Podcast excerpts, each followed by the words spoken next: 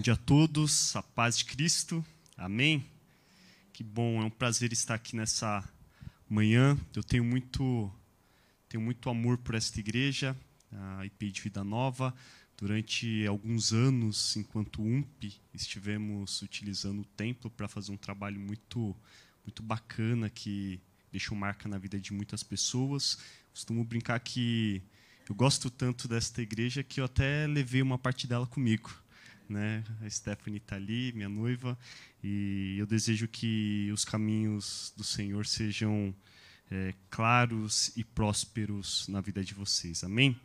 É, como o pastor disse, eu sou o Rodrigo, sou pastor, estou lá na IP do Valo Velho, uma comunidade muito abençoada, uma comunidade que tem vivido um tempo muito bom, um tempo muito muito feliz, tem provado de um crescimento muito saudável nos últimos anos. Nós temos nos desafiados, vivido muitos milagres, mas Deus ele tem nos acompanhado. Hoje eu trabalho junto com, com o reverendo Geraldo Magela. Geraldo ele não é só o pastor titular da igreja, ele é meu pastor, ele é o meu pai, né? Eu trato ele como um pai. A gente tem uma relação muito boa. Nós somos amigos. Isso facilita muito o nosso trabalho ministerial. A gente às vezes tem discussões um pouco mais mais quentes, mas a gente tem um respeito mútuo. Nós somos aqueles amigos que ficam em volta da mesa, tomando um bom café, ouvindo Beto Guedes, e vamos horas e horas conversando acerca da vida, de Deus. Então, é uma pessoa muito especial. Eu sempre, quando posso, é, honro a vida dele. É, então, que Deus abençoe essa igreja. Hoje eu queria conversar com você sobre um tema muito especial, vencendo os estágios da vida. É por isso que eu gostaria de te convidar a abrir a tua Bíblia no livro de Gálatas, capítulo de número 5, a partir do verso 1. Vencendo os estágios da vida. Gálatas 5, a partir do verso 1.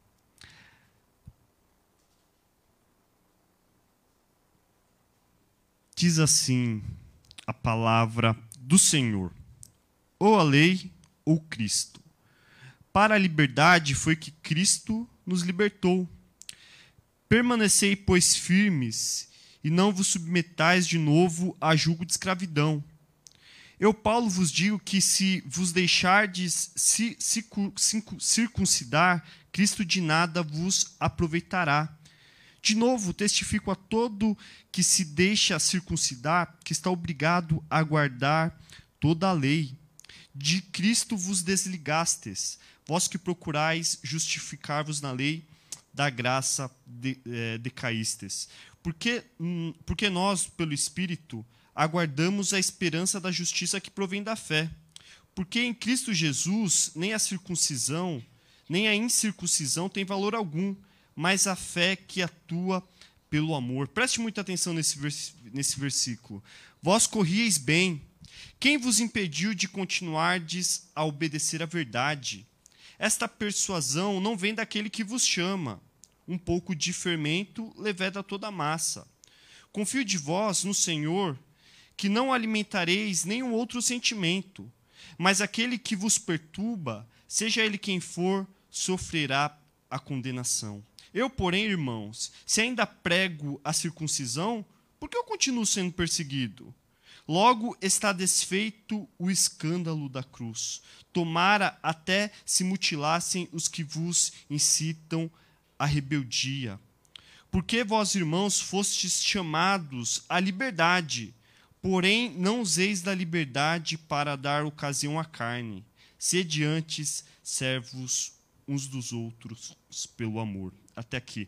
Oremos. Deus, louvado seja o teu nome, que a tua paz e a tua alegria reine em nosso coração, que a tua vida, ó Pai, eh, seja a nossa maior inspiração e desejo, e que nesse momento o Senhor abra os nossos corações e ouvidos para compreender a tua palavra que é perfeita, é inerrante, é santa, é absoluta, Deus, que ela por si só fale conosco. É o que te pedimos e te agradecemos no nome santo de Jesus. Amém.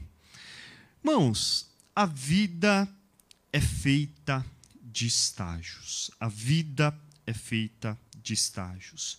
Nós nascemos, curtimos ali a nossa infância, talvez nem todos nós temos muitas lembranças da, da nossa infância, mas nós vivemos uma infância. É muito provável que a tua infância seja muito diferente da infância do teu filho. Né? Com certeza, na sua infância, você fez brincadeiras que, se você mostrar para o seu filho hoje, ele vai achar, no mínimo, entediante. Né? Você mostrar você brincando de bolinha de gude, né? rodando peão. É, o tempo tem mudado muito. As coisas têm mudado de forma muito, muito rápida. Nós chegamos à nossa adolescência, juventude, talvez o momento da vida que nós enfrentamos as maiores mudanças nas nossas vidas. Né? Nós vamos nos conhecendo, conhecendo outras pessoas, e nesse período, naturalmente, nós também vivemos as maiores emoções. Quantas lembranças boas você tem da sua adolescência? Quanto tempo bom, quantas conversas boas, quantas brincadeiras legais foram vividas na sua vida. Aí você chega lá aos 25, 30 anos, aí começa a fazer faculdade, ter que acordar cedo, dormir tarde, fase terrível, né? fase que quem passa é, costuma sofrer muito, não dorme, muito em, durante muito tempo da minha vida eu chegava da faculdade às meia-noite mais ou menos e trabalhava em Arujá e morava no Grajaú. Né? Dava três horas, eu tinha que sair de casa às 4h40 da manhã. Né? E não dormia, porque a faculdade tomava muito tempo. Mas são marcas que geram na nossa vida. A gente se casa, aí chega na melhor fase. Né? O casamento é ótimo, né? coisa boa, não tem briga, não tem, não tem nenhum tipo de desavença, tudo está muito bem alinhado. É, mas a gente vai vivendo, vai se descobrindo. A gente chega na fase que eu costumo dizer que é a melhor idade, na né? hora que se aposenta, a hora que você olha para a vida, o que foi, foi, né? e o que o que está para ser experimentado agora, certamente ali não terá muitos esforços. Mas toda essa vida, tudo isso que nós vivemos, todos esses estágios deixam marcas profundas. Eu costumo ter muitas marcas de tudo que eu vivi. Tenho, tenho marcas das pessoas que, que passaram pela minha vida e não estão mais aqui, por exemplo. Eu tenho lembranças boas das pessoas que tiveram uma participação fundamental na minha história, mas hoje já não estão aqui. E às vezes bate aquela saudade, mas são estágios da vida que nós enfrentamos. Eu gosto muito de um poeta português chamado Fernando Pessoa, em um dos seus clássicos, livro do Desassossego, ele diz uma, uma frase muito profunda: Tudo quanto vive, vive porque muda. Se você está mudando, é um sinal que você está vivendo. E se você está vivendo, é um sinal que você está mudando. E não é novidade nem para mim, para você, que durante é, os estágios na vida, durante tudo que nós vivemos, durante todas as experiências que nós absorvemos durante a nossa história, a gente aprende que nem tudo que começa bem termina bem. Talvez uma das grandes lições que nós tiramos da nossa vida, na nossa história, é que nem tudo que começa bem termina bem. Tem muitas coisas que começam bem, mas durante o caminho elas começam a se tornar é, muito sensíveis e muito complicadas.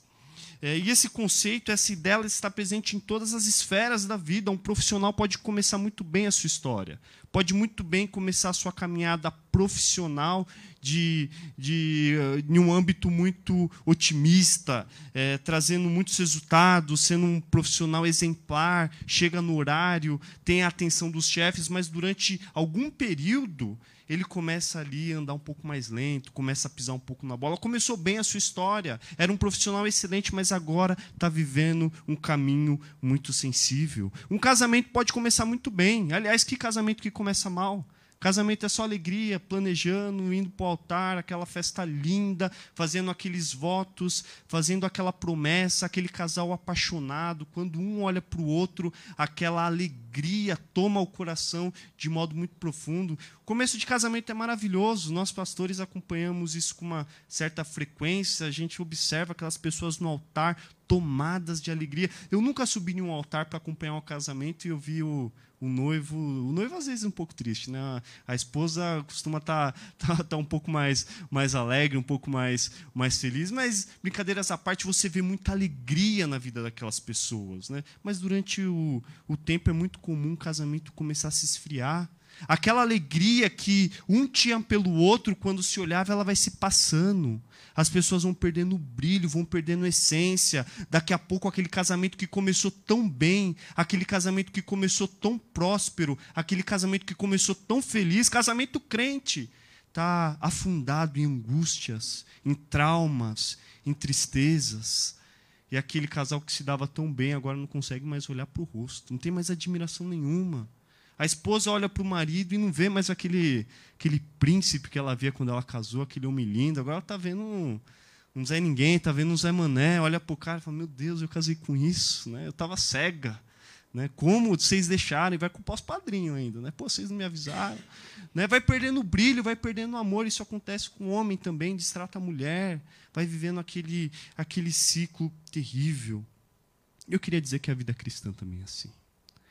A vida cristã é mil, marav mil maravilhas quando nós nos convertemos. Quando a gente tem uma experiência com Cristo, quando a nossa quando acontece a metanoia, quando a nossa mente é transformada, quando nós entendemos que a salvação é pela fé, quando nós temos um encontro genuíno com Jesus, o nosso coração se enche de alegria. É por isso que em vários momentos da vida nós falamos e cantamos: Eu preciso voltar ao primeiro amor. Que amor é esse? O amor que tocou a tua vida quando você se converteu. É aquele amor que, que, que alcançou o teu coração quando Cristo ele fez morada na tua vida. Mas o que acontece com o tempo, você vai se afastando de Jesus, você se afasta da igreja, você se afasta das coisas que envolvem a tua comunidade de fé e você começa a se esfriar. Ou seja, aquela igreja que você era bem participativo, você estava na atividade com as crianças, com os adolescentes, com os adultos, com os idosos, com todo mundo, de repente você se vê afastado. No domingo pela manhã você tem um monte de oportunidade de coisas para fazer, você coloca a igreja de lado e vai curtir a vida, e assim o tempo vai passando e você vai perdendo o brilho. Daqui a pouco a sua fé já está fria, o seu coração já não, não, se, não se torna mais, mais vivo e, e feliz. E nós acompanhamos isso em todas as esferas da sociedade, principalmente na Bíblia, quando nós falamos sobre pessoas que começam bem e terminam mal, a Bíblia talvez seja o, a maior fonte de exemplos de, de como isso pode acontecer. Um personagem muito típico na Bíblia é Saul. Saul começou a sua jornada muito bem, foi escolhido, foi, foi aclamado, teve um início de ministério muito importante, ele venceu batalhas extraordinárias como por exemplo com os amonitas.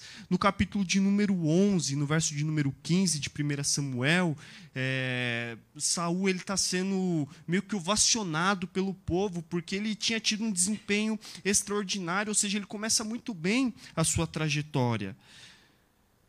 Mas me parece que Saul ele tinha uma certa dificuldade com obediência a Deus. Me parece que Saul, por melhor que talvez fossem as suas qualidades, me parece que ele tinha uma dificuldade muito grande em obedecer a Deus. Em determinado momento, Deus manda que ele destrua os amalequitas, inclusive os seus bens, a, a tua terra, mas Saul, talvez ali impulsionado, talvez ali pressionado pelo povo, ele decide preservar a vida do rei e também os despojos mais valiosos, as ovelhas, os gados, os cordeiros. Ele não cumpriu aquilo que Deus tinha ordenado para que ele fizesse. Em outro momento, em uma batalha contra os filisteus, Saul apertado em uma situação muito dificultosa, em uma, em uma situação muito difícil, ele decide oferecer sacrifício. Ele não poderia oferecer sacrifício porque esse trabalho, essa função era específica para quem era da tribo de Benjamim e, e Saul era da tribo de Levi. Ele pertencia aos levitas. E, é, é Samuel que deveria fazer isso. Ele desobedece a Deus em vários momentos. E a partir daquele momento Saul ele começa a ter o seu ministério reprovado por Deus. Irmãos, Deus não, não, não, compactua com desobediência. Quando Deus ele ordena, tem que fazer, não tem outro caminho. E Saul ele foi por um caminho aleatório. E dentro da história de Saul e Samuel, talvez nós é, é, identificamos um dos versículos mais profundos na Bíblia. É melhor obedecer do que sacrificar. Então Saul ele tem essa vida, começou bem, mas terminou mal. Depois começa a perseguir o coitado do Davi. Ele chega a ficar bravo com o Davi porque um dia tinha algumas mulheres na porta do templo falando: Saul mata mil, Davi mata dez mil.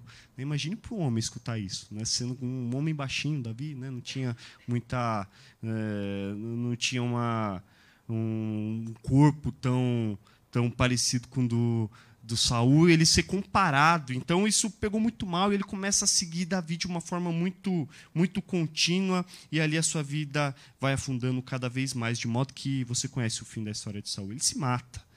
É, começou bem, começou muito bem, mas terminou muito mal. Sansão não foi diferente. Sansão um personagem mais forte de todos os tempos, dotado de uma força semi-igual, cheio de dons, foi um dos juízes mais importantes em Israel. Durante 20 anos, venceu várias batalhas. Todavia, após o sucesso, ele acabou se perdendo. Ele era um nazireu. O nazireu é, tem um ministério é, pautado basicamente em três coisas. Né? Ele não pode cortar o cabelo, não pode tomar bebidas fermentadas com vinho e não pode tocar em cadáveres. Né? E a impressão que eu tenho é que Sansão ele fez tudo isso. Ele foi literalmente esquecendo de tudo que estava por detrás da sua história e começou a se afundar dia após dia, a ponto de entregar o segredo da tua força para uma mulher qualquer talvez um dos episódios mais engraçados da Bíblia. Ele está lá com Dalila conversando e Dalila pergunta: ah, qual é o segredo da tua força? Ah, se você me amarrar com esse tipo de coisa aqui, eu vou, eu não vou conseguir me soltar e certamente os filisteus virão e, e, e com certeza vão me matar. Né? Ele começa a ter aquela conversa de maluco com ela, até o ponto de entregar o segredo da tua força. Ele é capturado, levado à, à festa, e diz alguns estudiosos que ele foi utilizado ali como uma atração para aquele momento. Ele começou muito bem a sua vida, mas terminou muito mal. Irmãos, talvez nesse momento, que a gente já sabe que todos nós podemos começar bem e terminar mal, agora que você já viu que na Bíblia nós temos exemplos de pessoas que começaram bem e terminaram mal, resta-nos pelo menos uma pergunta: por que as pessoas começam bem e terminam mal? Porque as pessoas iniciam a sua trajetória de vida de forma muito positiva, de forma muito, muito grata, muito feliz, e com o tempo elas começam a se afastar. Estamos personagens de grande importância na história, personagens que são tidos como grandes líderes, figuras míticas, inteligentes, tinham tudo para terminar bem, mas do, durante o tempo eles terminaram mal. Eu costumo dizer que o, o melhor ambiente para nós respondermos essa pergunta o melhor ambiente para termos uma visão de como isso acontece é o Novo Testamento, em especial a carta de Paulo aos Gálatas. Porque esse episódio, essa relação de Paulo com os Gálatas é um, é um momento muito precioso da Bíblia. É, e é importante a gente entender que a relação de Paulo com os Gálatas ela começa na sua primeira viagem missionária. Ele vai para a Ásia Menor, esse período que ele está na Ásia Menor, ele começa a pregar em alguns lugares, e um desses lugares é a Galácia. Quando o apóstolo Paulo ele chega na Galácia, ele começa a pregar. O que, que ele pregava? Ele pregava salvação pela fé. Por quê? Porque naquele ambiente existe uma influência muito grande do judaísmo. O que, que é o judaísmo? É um apreço pela lei. O, o, judeu ele tem um apreço pela lei, em específico a lei de Moisés, a lei mosaica. Então, todas as pessoas que viviam naquele ambiente, elas tinham uma predisposição, elas tinham uma tendência a ir muito pelo lado da lei. Quando Jesus vem no Novo Testamento, nós temos uma perspectiva de graça, de fé, então começa a ter uma ruptura entre o judaísmo e o cristianismo, aquilo que nós chamamos de, de cristianismo. E o apóstolo Paulo ele vem e começa a pregar salvação pela fé. Não precisa mais praticar esses sacrifícios que vocês fazem, principalmente dando uma atenção à questão da circuncisão. Então o apóstolo Paulo ele prega. Quando ele prega, pessoas se convertem, pessoas é, entram ali dentro daquele ambiente, vão se formando as primeiras comunidades daquele, daquela região. E naquela época a igreja era um ambiente muito pequeno, aconteciam nas casas, um grupo reduzido de pessoas. E o apóstolo Paulo, que não era um pastor local, ele era um missionário, portanto ele chegava, pregava orava, apontava a igreja e seguia a tua viagem. Ele segue, mas depois de um tempo ele recebe informações de que dentro da Galácia, dentro daquelas igrejas que estavam naquela região, estava circulando uma ideia de que tinha que se olhar para a salvação pela fé, mas tinha que voltar para algumas práticas, em especial o cumprimento da lei. Irmãos, quando o apóstolo Paulo, ele fica sabendo disso, ele fica um pouco bravo. Tanto é que se você pegar o livro de Gálatas, do capítulo 1 ao capítulo 6, você vai ver que o apóstolo Paulo ele está está um pouco até alterado da, da forma que ele conduz. Sabe por quê? Porque tudo que ele construiu, tudo que ele trabalhou para fazer, estava a um triz de se perder. Uma das coisas mais complicadas do ministério pastoral é quando a gente constrói alguma coisa e daqui a pouco aquele negócio começa a ser desmoronado. Quando a gente combate algum tipo de teologia muito equivocada e aquilo ali com o tempo vai, vai sendo reconstruído. Eu estou na IP de Valo Velho há quatro anos o pastor Geraldo está há 11. Eu cheguei na IP do Valo Velho há quatro anos, Geraldo estava no sétimo ano. A igreja tinha 36 membros. Uma base muito boa, uma base muito forte, pessoas dedicadas. E uma das coisas que o Geraldo mais me falava é que o maior trabalho dele foi desconstruir algumas ideias que eram muito equivocadas acerca da Bíblia. Tinha correntes de liberalismo teológico dentro da igreja.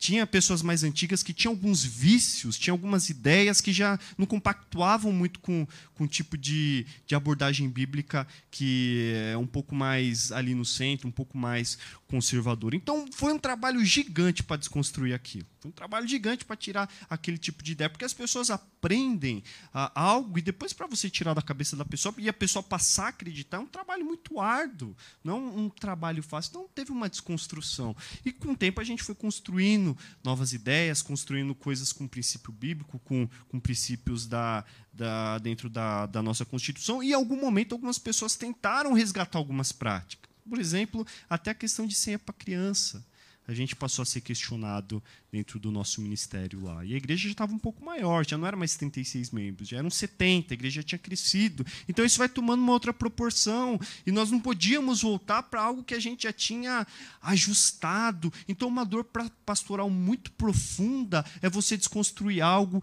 construir algo certo, correto, e daqui a pouco aquilo ali passa a ser questionado. Esse foi o sofrimento do apóstolo Paulo. Tanto é que, se você acompanhar no versículo de número 7, olha o que ele diz lá para os Gálatas: Vocês corrieis bem, quem vos impediu de continuardes a obedecer à verdade? O apóstolo Paulo está falando o seguinte: ó, vocês estavam indo bem, estavam fazendo certo, estavam andando pelo caminho certo. O que vos impediu de continuardes a obedecer à verdade? Estava fazendo tudo certinho, estava caminhando bem estava obedecendo a palavra do Senhor, estava tava sendo fiel às coisas de Deus, estava sendo fiel à comunidade. O que, que aconteceu para que no meio do caminho vocês é, dessem um passo para trás? Esse talvez seja um dos grandes questionamentos para a nossa vida. O que te impediu de continuar a tua boa caminhada?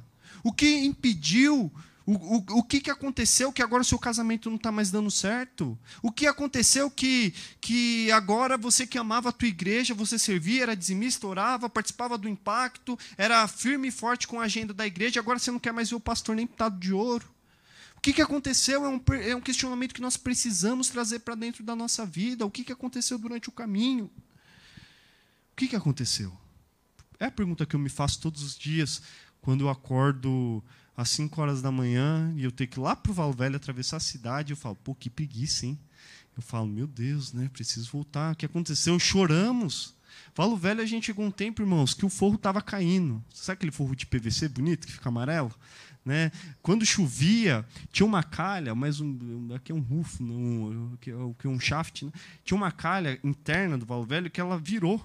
Quando chovia, aquela água começava a passar e começava a virar uma cachoeira, né? Isso na época da pandemia. Então a gente estava no culto online, daqui a pouco nós olhávamos lá, parecia que tinha, um, tinha uma cascata de água, né? E eu olhava e falava: "Meu Deus do céu? E a gente estava lá em uma campanha missionária na época, é, sem forro, sem nada, mas tentando levantar dinheiro para missões. Deus abençoou, levantamos 14 mil. Eu virei para o Geraldo e falei, Geraldo, 14 mil dá para a gente reformar o forro, pelo menos a calha, botar um forro decente. Né? Aí nós começamos a orar e Deus ele falou profundamente com a gente, falou, oh, pega esse dinheiro e manda lá para Moçambique, na África, na África. A gente pegou aquele dinheiro e falou, ah, vamos mandar, Geraldo. O conselho talvez mande a gente embora. Aí, né, pra, é uma preocupação, né? o teto caindo, os pastores mandando dinheiro para a África. Né? É um sentimento que poderia ter na, na época. Né? Eu falei, ah, mas vamos orar, vamos chamar o conselho para orar. Sentamos, oramos com eles. Falou, não, vamos mandar, vamos embora. Né? Dois meses depois, a gente fez uma reforma de quase 100 mil reais na igreja. E a gente acabou a reforma com 13 mil no caixa. Milagre, irmãos, milagre. Milagre, apareceu um cara lá que quer fazer uma oferta para a igreja, dou 20 mil reais para a igreja. Né? A gente falou, esse dinheiro é limpo? Esse dinheiro vem da onde? Né? Tá tudo certo? Aí, por que você está fazendo? Não, irmão, segue a vida aí. Não sei o quê. Escutou um pouco da história, se compadeceu ali da comunidade. Às vezes eu preciso lembrar disso, preciso lembrar do, do, do que está me motivando para eu acordar lá às 5 horas da manhã e ir lá para o Valo Velho. Porque as pessoas começam bem e terminam mal. Eu queria sugerir duas respostas para nossa para o nosso drama, para a nossa pergunta. Eu queria sugerir duas respostas para o nosso questionamento. Por que as pessoas começam bem e terminam mal? Eu acredito que a primeira razão é que, com o tempo, nós perdemos o encanto. Com o tempo, nós perdemos o encanto. É muito comum, irmãos, com o tempo, nós perdemos o brilho, perdemos a forma da qual nós olhamos as coisas. Os Gálatas estavam indo bem. Eles receberam bem a palavra de Paulo. Paulo falou: a salvação é pela fé. O, Paulo, o, apóstolo Paulo bateu o tempo todo isso. Você volta em Efésios, capítulo de 2, eh, capítulo de número 2, verso de número 8, vai dizer que pela graça sois salvos mediante o quê? Mediante a fé. Então, o apóstolo Paulo ele bate muito nessa tecla e eles receberam isso bem, eles ouviram bem. Paulo em algum momento se alegrou com isso e ele partiu para a tua viagem missionária. Mas com o tempo, com o tempo eles perderam o encanto por aquela mensagem. Com o tempo, eles perderam um brilho por aquela mensagem. A salvação, que é o bem maior que nós temos, é algo que nós não merecíamos, mas Jesus, Deus, é, nos concedeu em alegria, em amor. Aquilo perdeu o brilho, perdeu a essência para os Gálatas. Aquilo ali já não era mais importante, de modo que chegou um grupo e começou a fazer uma mistura ali de evangelho com judaísmo e eles se tornaram um pouco mais eh, voltados para aquele tipo de prática. Eles estavam indo bem, mas quando eles escutaram esse evangelho esquisito, eles acabaram se apaixonando, eles perderam o encanto. É muito comum quando nós recebemos algo na nossa vida, algo que nos enche de alegria, algo, algo sério, nós nos apegarmos a isso e daqui a pouco vem algo mais ou menos, a gente abandona o que é certo e vai por aquilo que não é tão certo assim. Acontece muito isso com o divórcio. A gente já precisou aconselhar pessoas que viveram um adultério dentro do relacionamento. Uma mulher muito bonita, maravilhosa, crente, trabalhadora, formada, não, não, merecia, ninguém merece, né? mas ela em especial não merecia de forma alguma. E o cara traiu a mulher, traiu com, com uma outra pessoa que você olhava e falava, meu Deus, né? pelos olhos carnais, você fala, meu, você trocou isso, né? porque sua esposa é tão abençoada e você trocou ela por qualquer coisa. Esse é um grande problema do ser humano, nós trocamos é, aquilo que é mais importante na nossa vida, aquilo que faz mais efeito pelo encanto, nós nos encantamos encantamos por outras coisas e o encanto maior que transformou as nossas vidas a gente costuma deixar de lado. É por isso que a gente troca de igreja. Muitas vezes saímos de uma igreja séria, uma igreja bíblica, uma igreja comprometida com o evangelho e nos é, voltamos para qualquer igreja neopentecostal toda bagunçada, toda equivocada, cheia de doutrina esquisita. É o que acontece na maioria das vezes. Eu já perdi, nós já perdemos membros por isso. Nós já perdemos membros que a gente foi conversar depois com o pastor da comunidade, o cara chegou vestido de saco. Né? Você fala, que isso, né? Colocar o Ginorduk na minha frente, né, meu? Cada coisa maluca, assim, você fala, meu Deus, o que a gente pregou? Né? E, pô, lá na nossa comunidade é um, é um ambiente um pouco mais leve, liturgicamente falando, uma comunidade que tem é, predominantemente membros que vieram da Assembleia de Deus, da Renascer. O pastor Carlos já esteve pregando lá algumas vezes. É um trabalho inserir esse pessoal dentro da, da nossa comunidade, mas o questionamento que nós sempre tivemos em nosso coração quando há esse tipo de coisa é o que, que aconteceu. Porque eles deixaram, né, foram restaurados. O casamento agora está dando certo, mas estão indo lá para uma comunidade que não tem mais brilho, não tem mais essência nenhuma. Com o tempo, nós perdemos o encanto. Irmãos, talvez esse seja o nosso problema. A gente está perdendo o encanto. Aquilo que mais nos chamou a atenção na igreja, aquilo que mais nos chamou a atenção dentro da nossa alma, está começando a ficar ofuscado. Eu já não tenho mais encanto pela palavra de Deus, eu já não tenho mais encanto pelo evangelho, e é por isso que eu não leio a Bíblia, eu já não tenho mais encanto por nada, e agora eu estou frio, eu estou perdendo o encanto. E eu queria te dizer para você queria dizer para você essa manhã, você que está nessa situação, você que conhece alguém que está nessa situação, você precisa voltar os seus olhos para Jesus. Você precisa voltar para os caminhos, você precisa voltar lá para o início, lá quando você olhou para Jesus e aquilo ali transformou a tua história. Você que está frio essa manhã, você que está querendo literalmente deixar tudo, abandonar tudo, desistir de tudo, eu queria te desafiar a voltar lá para o início, lá para o início de tudo, quando você conheceu esse evangelho que salvou a tua vida. Você pensar como esse evangelho fez coisas preciosas, hoje a sua família está no altar. Pense nessas coisas, porque quando nós nos entregamos, quando nós entregamos a nossa vida e o nosso coração, é, ao momento, às situações que nós estamos vivendo, o nosso único desejo certamente será desistir, e nós não podemos desistir. Nós precisamos olhar para o Evangelho de Jesus e se encher de alegria. Um poeta chileno chamado Pablo Neruda, ele dizia algo muito, muito bonito. Não há nada mais triste do que um amor que acabou-se. Acho que talvez seja uma dor pastoral não é, pastor? A gente olha para aquele crente que já foi um crente assíduo, um crente praticante, um crente que se envolvia na comunidade, agora está frio. Larga essa frieza, irmão. Olha para Jesus fala: Jesus, restaura o meu coração, restaura a alegria da minha vida. Então, por que as pessoas começam bem e terminam mal? Primeira resposta: com o tempo nós perdemos o encanto. Não perca o encanto, irmãos. Guarda isso no seu coração. Quando você perdeu o encanto, volte para Jesus, ore a Deus, faça jejum, entra no propósito com o pastor de consagração por 40 dias. Busque alguma alternativa, mas não se entregue a esse sentimento momentâneo. Segunda resposta para a nossa pergunta: por que as pessoas começam bem e terminam mal?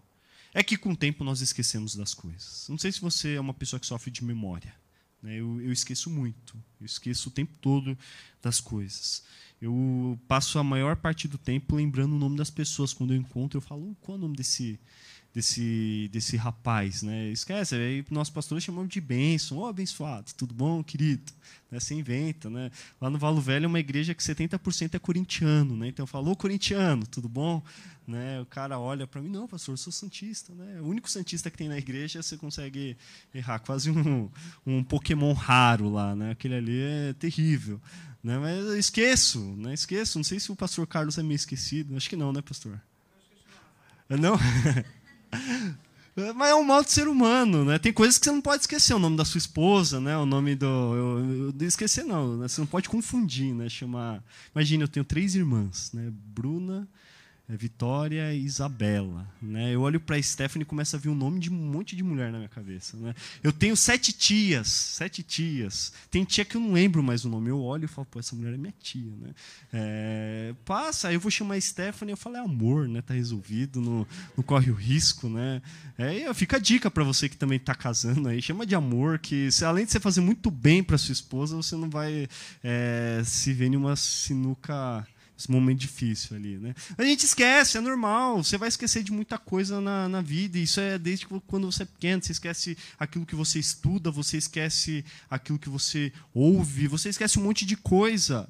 Porque a nossa mente ela tem uma predisposição a viver o agora. Então você está olhando agora, você não está preocupado com, com o que você viveu a, de, de, coisas boas há 30 anos atrás. Está preocupado com o que você está vivendo agora, com os boletos que você tem que pagar, com os desafios que você tem para viver, com o seu filho que está entrando em um ambiente novo. É, as coisas do momento chamam a tua atenção. É com isso que você guarda o seu tempo. Mas isso é um problema muito sério dentro da nossa vida, porque a gente esquece de coisas que são fundamentais. E é bem possível que os Gálatas eles tenham tido experiências maravilhosas com, com, com o apóstolo Paulo. Imagine você receber uma palavra. É, se eu não me engano, a IPI de Vida Nova é a fusão de duas igrejas. Né? Era uma igreja, era uma IPB, três. Era uma igreja que tinha na região. Alguém aqui é desse momento?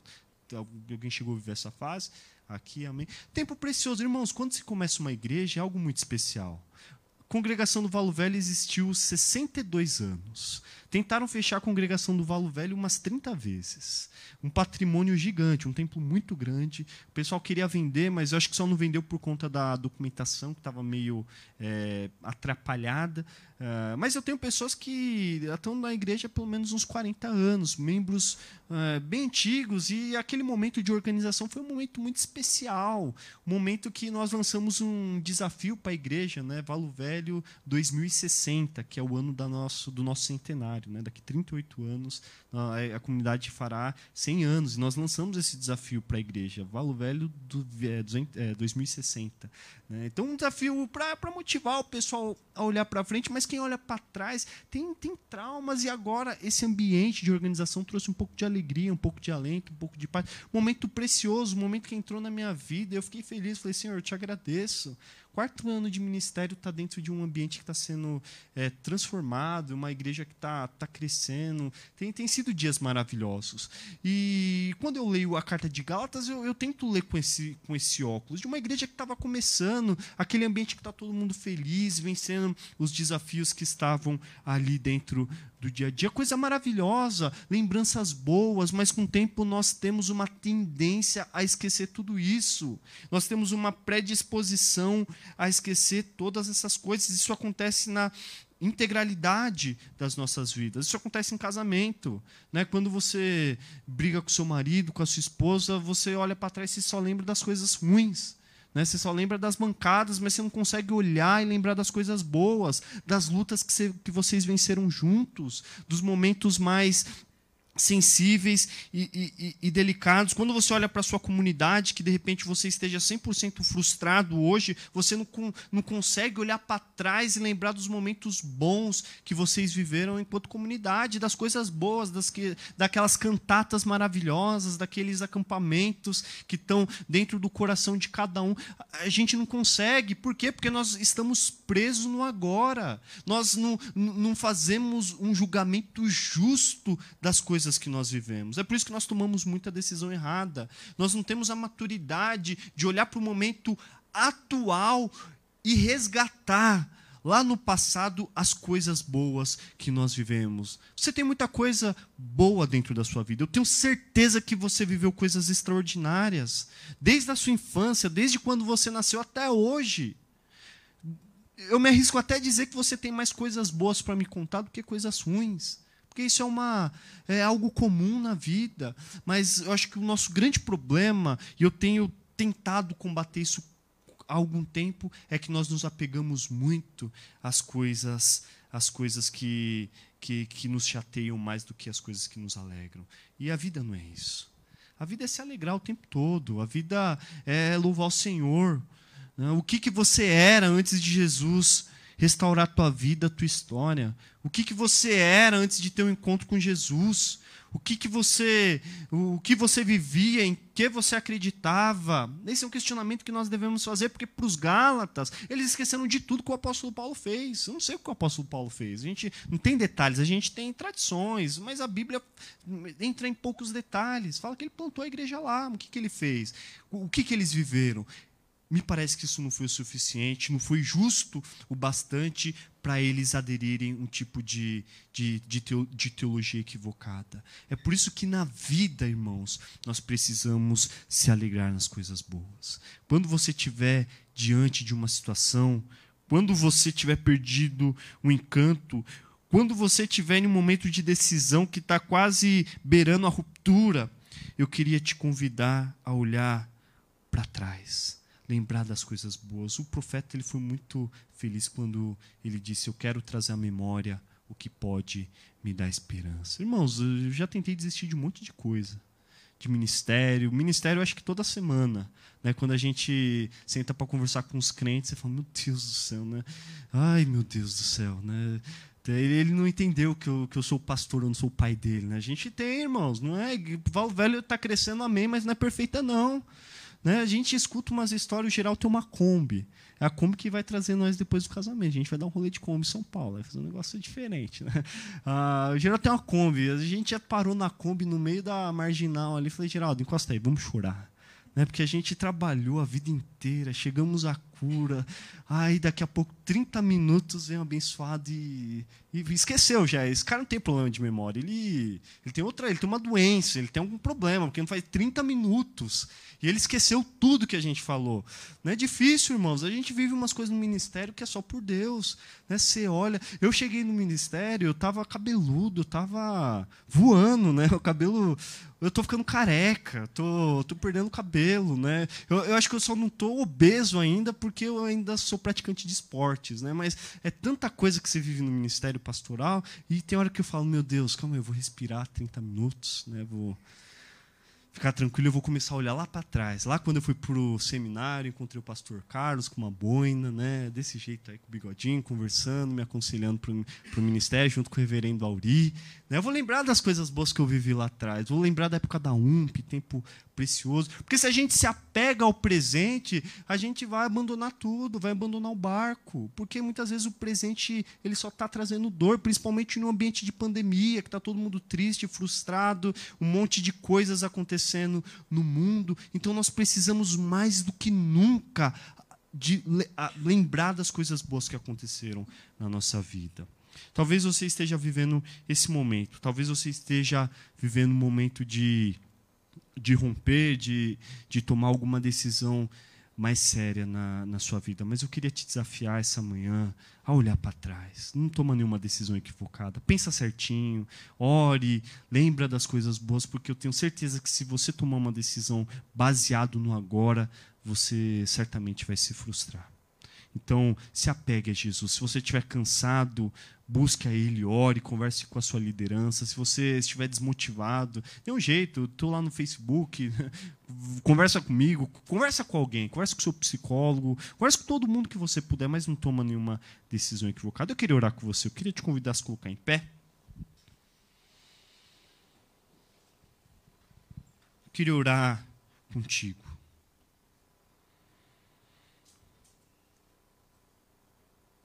Queria que você fechasse os seus olhos. A gente vai, vai orar.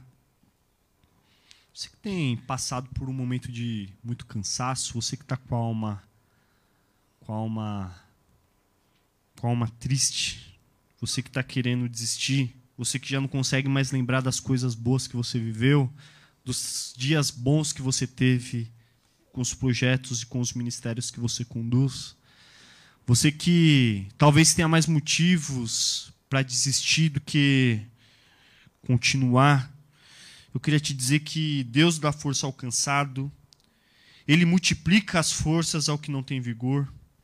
Os jovens se cansam e se fadigam, os moços certamente caem, mas os que esperam no Senhor terão as suas forças renovadas, subirão com asas como águias, correrão e não se cansarão, caminharão e não se fadigarão. É o que diz o profeta Isaías no capítulo de número 40. Eu queria orar com você. Você que quer receber essa oração, eu queria que você levantasse a sua mão. Eu não vou contar nenhum problema teu, eu não vou eu não vou falar o teu nome aqui, mas eu queria orar com você. Você que está chutando o pau da barraca, você que está querendo desistir, eu queria orar com você. Amém. Deus, obrigado, ó Pai, porque o Senhor tem sido tão bom. O Senhor tem tem sido maravilhoso conosco. É, nós precisamos vencer os estágios da vida, nós precisamos, ó Pai, entregar um, a Ti um coração verdadeiro, um coração restaurado, e para isso, ó Pai, nós queremos nos entregar a Ti, é, entregar o nosso coração a Ti, Senhor e pedir que o Senhor renove as nossas forças, ó Pai, porque nós estamos cansados. Tem muito coração quebrado, tem muita vida distante de um propósito sério, ó Pai, do teu propósito. E nós queremos orar nessa nessa manhã que o Senhor traga um fôlego, traga um ânimo, um ânimo para a alma, um ânimo para o trabalho, para o serviço, ó Pai, que quando vierem as situações, quando vierem os momentos, quando vierem, quando surgirem as dificuldades, uh, quando a nossa única palavra for desistir, ó Pai, desistência, que o Senhor venha e, e traga um, um, ânimo novo sobre a nossa vida, ó Pai. Nós não podemos, Jesus, esquecer tudo que o Senhor fez por nós, ó Pai, nos momentos mais difíceis e complexos da, das nossas vidas. O tempo que estava tudo dando certo, ó Deus, havia prosperidade, havia alegria, éramos bem-sucedidos, mas agora diante de uma crise, diante de uma, de uma falência, diante de, de, de um momento em que as contas já não fecham, ó Pai, que o Senhor traga um ânimo, ó Pai, para que possamos olhar para trás e possamos nos lembrar que o Senhor permanece o mesmo, ó Pai. Nos ajude, ó Pai, renova-nos no Teu Espírito. É o que te pedimos e te agradecemos no nome santo de Jesus. Amém. Glória a Deus. Você pode se assentar nesse momento. Muito obrigado, Pastor Carlos, e também ao conselho.